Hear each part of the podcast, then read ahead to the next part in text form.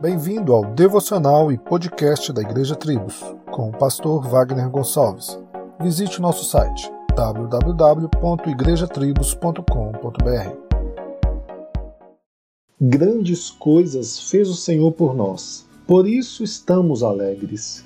Nosso louvor e nossa alegria são motivadas pelas grandes obras de Deus realizadas em nosso favor. Israel, o povo de Deus, confessou com alegria estas palavras, pois o Senhor, por seu poder e misericórdia, fez grandes coisas por eles.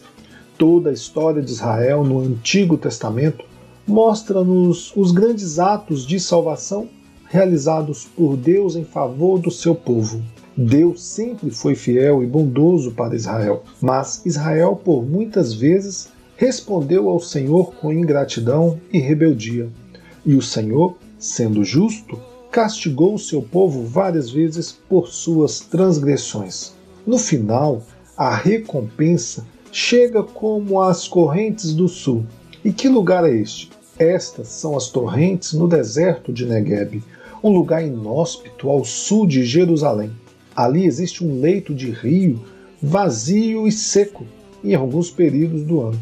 Porém, de repente, e sem haver chuva ou explicação, o lugar é inundado pelas torrentes de águas e o lugar então faz justo a indicação: correntes do sul ou torrentes do sul, que transbordam como um fenômeno.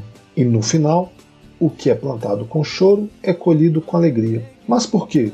porque o terreno era trabalhoso, a caminhada era penosa, as sementes foram conseguidas com tanto esforço que, mesmo andando e chorando, o semeador não as soltou, não as desprezou. Pelo contrário, ele as sustentou com todo zelo e acreditou que floresceriam. Que grande lição de fé!